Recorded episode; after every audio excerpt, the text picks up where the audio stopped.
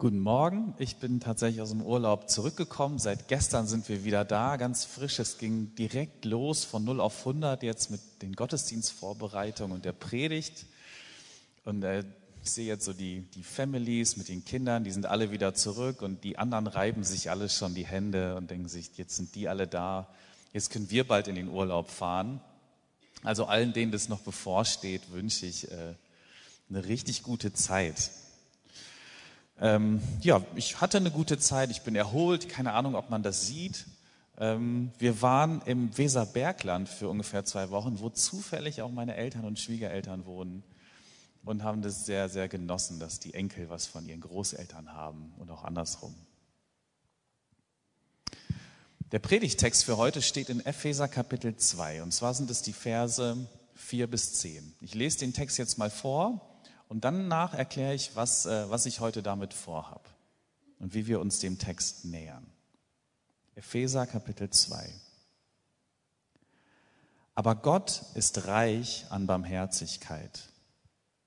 Mit seiner ganzen Liebe hat er uns geliebt und uns zusammen mit Christus lebendig gemacht. Das tat er, obwohl wir tot waren aufgrund unserer Verfehlungen. Aus reiner Gnade seid ihr gerettet. Er hat uns mit Christus auferweckt und zusammen mit ihm einen Platz im Himmel gegeben, denn wir gehören zu Christus Jesus. So wollte Gott für alle Zukunft zeigen, wie unendlich reich seine Gnade ist. Die Güte, die er uns erweist, eben weil wir zu Christus Jesus gehören.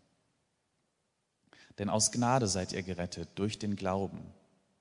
Das verdankt ihr nicht eurer eigenen Kraft, sondern es ist Gottes Geschenk. Er gibt es uns unabhängig von irgendwelchen Taten, damit niemand darauf stolz sein kann. Denn wir sind Gottes Werk. Aufgrund unserer Zugehörigkeit zu Christus Jesus hat er uns so geschaffen, dass wir nun das Gute tun. Gott selbst hat es im Voraus für uns bereitgestellt, damit wir unser Leben entsprechend führen können. Soweit der Bibeltext. Und ich möchte heute gerne dazu eine meditative Predigt halten. Also meditativ soll heute heißen, dass ich diesen Bibeltext selber immer wieder für sich sprechen lassen will. Das Wort Gottes hat ja Kraft. Daran glauben wir als Christen. Es bewirkt etwas, wenn wir es hören, wenn wir uns damit beschäftigen. Manchmal hat das Wort Gottes dadurch Kraft, dass man es erklärt. Manchmal muss man es sogar relativ umständlich erklären. Ähm, und einen Schlüssel zu Texten finden, weil uns manchmal der Zugang verbaut ist. Also zu einigen Texten, vor einigen Texten stehen große Mauern wie eine andere Sprache, eine andere Kultur, eine andere Denkweise, eine völlig andere Zeit. Die Menschen haben anders empfunden und natürlich auch Sachen anders ausgedrückt. Und manchmal muss man das erklären, um es zu verstehen. In der Bibel ist es aber auch so, dass ganz, ganz viele Texte eine Kraft, eine große Kraft haben, ohne dass man sie groß erklären muss. Man muss sich nur die Zeit nehmen, sie auf sich wirken zu lassen und dann verändern sie einen. Heute habe ich einen Text dabei und auch schon vorgelesen, der schon unglaublich viel erklärt worden ist. Und da kann man auch viel dran erklären. Der Text braucht das aber gar nicht unbedingt. Der Text braucht nicht unbedingt Erklärung, der kann auch für sich sprechen. Ähm, und ich möchte euch heute hineinnehmen in das Universum dieser Wörter, die ich euch gerade vorgelesen habe. Und ich hoffe, ihr könnt auch ein bisschen die unendliche Tragweite und die schiere Kraft spüren, die genau in diesen Worten steckt.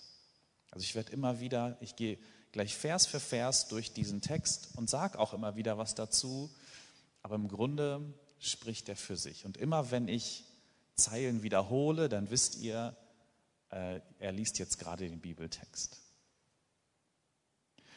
Ich fange nochmal an in Vers 4. Da steht der erste Satz. Gott ist reich an Barmherzigkeit. Gott ist reich an Barmherzigkeit. Gott ist reich an Barmherzigkeit. Gott ist reich an Barmherzigkeit. Über Gott wird in der Bibel erzählt, dass er langsam zum Zorn ist, aber dass er reich ist an Barmherzigkeit. und dass er das auch gerne teilt. Er gibt total gerne von diesem Überfluss und diesem Reichtum. Er gibt und gibt und gibt von seiner Barmherzigkeit und er wird dabei nicht ärmer. Und deshalb ist es so schön und so wichtig, in Gottes Gegenwart zu sein. Wir können Fehler machen und wissen, Gott geht trotzdem mit, immer und immer weiter. Mit seiner ganzen Liebe hat er uns geliebt. Mit seiner ganzen Liebe hat er uns geliebt. Mit seiner ganzen Liebe hat er uns geliebt. Würde nicht eigentlich auch schon so ein Stückchen von Gottes unendlicher Liebe für uns reichen? Wahrscheinlich schon, aber es reicht Gott nicht. Gott kennt keine halben Sachen. Gott liebt ganz, mit seiner ganzen Liebe. Und er hat uns gezeigt, dass das so ist. Wie hat er das gemacht? Er hat uns zusammen mit Christus lebendig gemacht. Er hat uns zusammen mit Christus lebendig gemacht. Er hat uns zusammen mit Christus lebendig gemacht.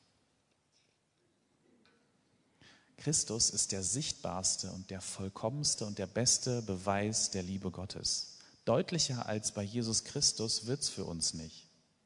Christus ist gestorben, Christus ist auferstanden und genau dasselbe macht Gott auch mit uns. Er macht uns lebendig. Das tat er, obwohl wir tot waren aufgrund unserer Verfehlungen. Das tat er, obwohl wir tot waren aufgrund unserer Verfehlungen. Wir brauchen oft gar nicht an unsere Verfehlungen erinnert werden. Wir kennen sie selber nur zu gut. Wir erinnern uns schmerzhaft an unsere Fehltritte. Und sie sind so schmerzhaft, weil sie Trennung verursachen.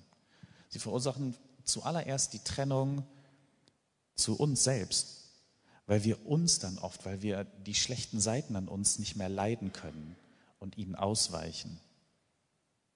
Sie verursachen aber auch Trennung zu anderen Menschen, weil Fehltritte oft verletzend wirken und anderen wehtun. Und das Schlimmste ist, Fehltritte äh, bewirken eine Trennung zu Gott. Wir können Gottes unmittelbare Nähe, die jetzt gerade da ist, nichts ist uns näher als Gott, aber diese unmittelbare Nähe können wir plötzlich nicht mehr wahrnehmen. Das wird in der Urgeschichte uns erzählt, bildlich erzählt, dass Gott da ist, spazieren geht mit uns Menschen, aber durch einen Fehltritt können wir das nicht mehr. Wir verstecken uns und können diese unfassbar schöne Nähe Gottes nicht mehr sehen. Wir leben wie in einem Nebel. Und es kann sich anfühlen, als wäre man dem Tod näher als dem Leben. Aus reiner Gnade seid ihr gerettet. Aus reiner Gnade seid ihr gerettet. Aus reiner Gnade seid ihr gerettet. Gnade heißt, Gott müsste eigentlich nichts an unserem Zustand ändern und wir können es nicht. Diese Trennungen, die unser Leben durchziehen und bestimmen, die sind von uns nicht mehr rückgängig zu machen. Unsere eigene Kraft reicht äh, oft, um Fehler zu machen, sie reicht aber nicht, um uns wieder zu heilen. Gott ist es, der uns heilt und der uns mit seiner reichen Barmherzigkeit, mit seiner ganzen Liebe, mit seiner Gnade überschüttet. Und das ist unsere Rettung. Er hat uns mit Christus auferweckt. Er hat uns mit Christus auferweckt. Diese ganzen Fehltritte, die Trennungen, der Tod, das ist unsere Geschichte. Das ist im Grunde die Geschichte von jedem Menschen. Aber eben nicht nur. Christus ist auch nicht nur gestorben, er ist auferweckt worden. Und wir genauso. Deshalb schau auf Christus, auf seine Geschichte. Es ist nämlich deine. Und er hat uns zusammen mit ihm einen Platz im Himmel gegeben. und er hat uns zusammen mit ihm einen Platz im Himmel gegeben. Und er hat uns zusammen mit ihm einen Platz im Himmel gegeben. Hört ihr die ganzen Vergangenheitsformen in dem Text? Er hat uns lebendig gemacht. Er hat uns mit Christus auferweckt. Er hat uns einen Platz im Himmel gegeben. Das ist ja gerade die Gnade. Das ist alles schon erledigt. Das ist schon fertig. Du kannst nichts und du brauchst nichts dazu zu leisten. Du hast einen Platz im Himmel. Denn wir gehören zu Christus Jesus. Denn wir gehören zu Christus Jesus. Wir gehören zu Christus Jesus. Dieser Satz, dieser Satz ist unser Glaube in einer Nussschale. Da steckt alles drin. Das beschreibt unsere Identität. Es beschreibt unseren Ursprung, wo wir herkommen, unsere Geschichte und es beschreibt auch unser Ziel. Gott schaut uns voller Liebe an und er sieht dich und mich niemals getrennt von Jesus Christus.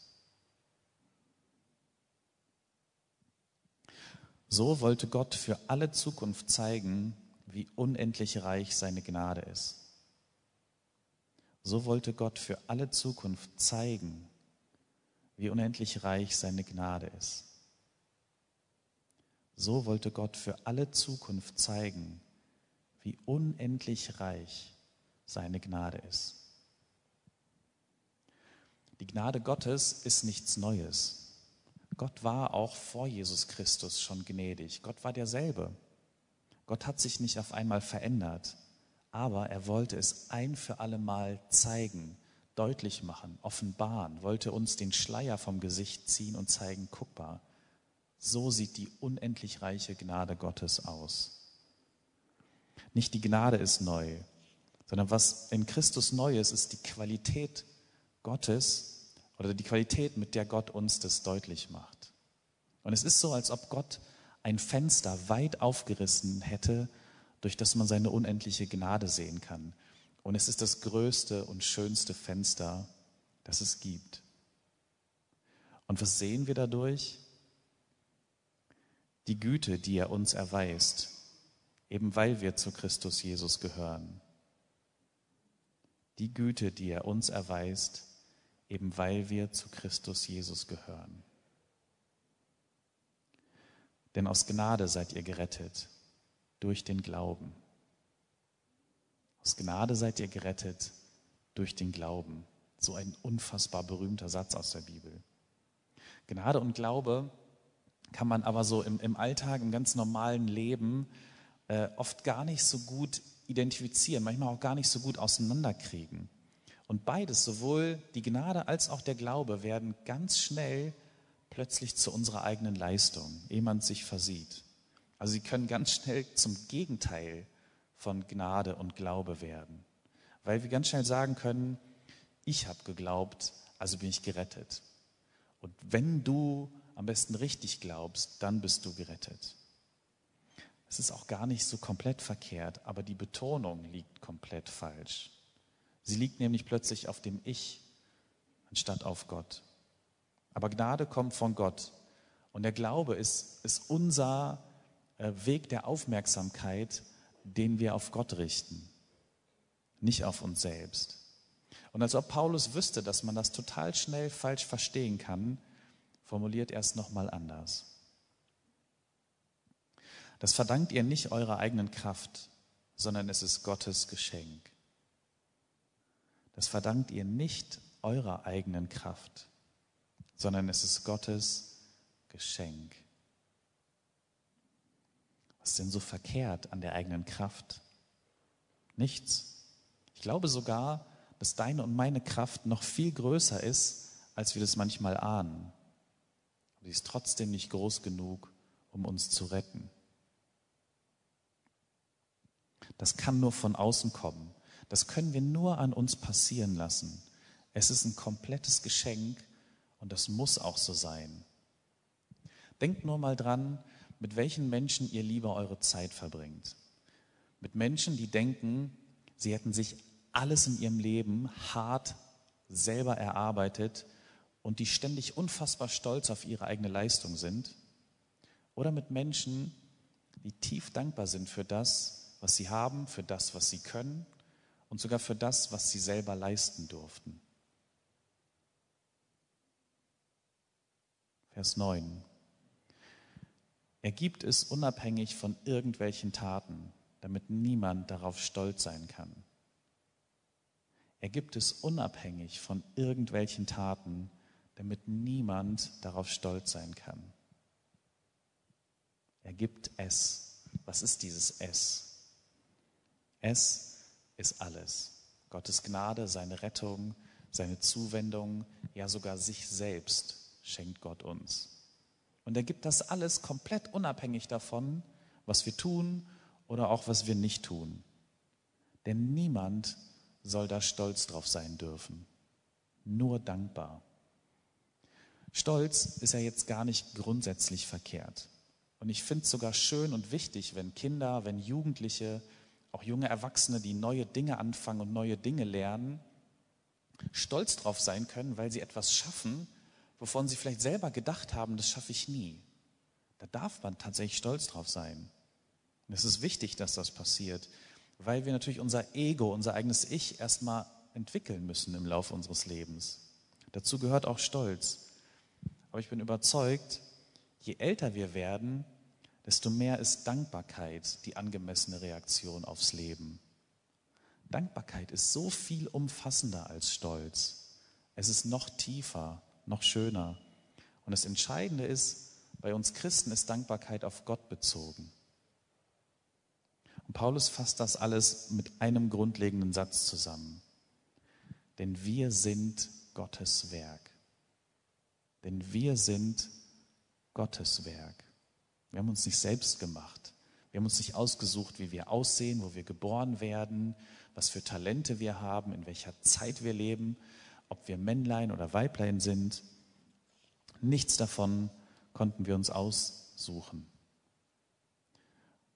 Und wenn wir uns Fehltritte leisten, nicht mal dann sind wir es selber, die uns retten. Wir sind ganz von Anfang bis Ende Gottes Werk.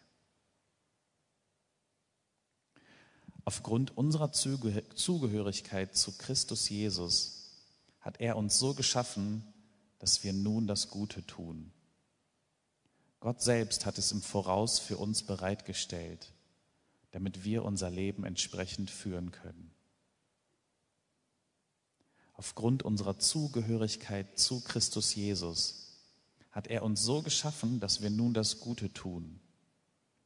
Gott selbst hat es im Voraus für uns bereitgestellt, damit wir unser Leben entsprechend führen können. Alles, was Gott uns schenkt, seine ganze Liebe, seine Gnade, seine reiche Barmherzigkeit, unsere Verbindung zu Jesus Christus, das alles hat eine Entsprechung in unserem Leben, in unserem ganz, ganz konkreten Alltag, in dem, was du und ich, was wir heute Nachmittag oder morgen machen und wie wir das machen. Das ist wie so ein verlängerter Pfeil in die nächste Woche, in unseren Alltag. Wir geben von diesem Reichtum, den wir bei Gott erleben, geben wir weiter. Wie kann ein Mensch unbarmherzig sein, der das erlebt? Wie könnten wir gnadenlos sein, wenn wir so viel Gnade erlebt haben? Ich mache euch Mut, geht mit dieser Gnade, mit diesem Beschenktsein in die nächste Woche. Wo seid ihr morgen um diese Uhrzeit? Überlegt mal kurz. Zu Hause, im Garten, einige vielleicht noch im Bett, ich weiß es nicht, andere in der Firma, ähm, am, am Arbeitsplatz bei euren Kids. Ganz egal, wo das ist, nehmt das mit und verlängert das in eure Woche, diesen Reichtum und dieses unendliche Beschenktsein von Gott. Teilt das mit denen, die um euch herum sind. Das ist unsere Aufgabe. Und es ist eine schöne Aufgabe. Es gehört zu unserer Würde, dass wir die Gnade, die wir bekommen, weitergeben und mit anderen auch teilen. Amen.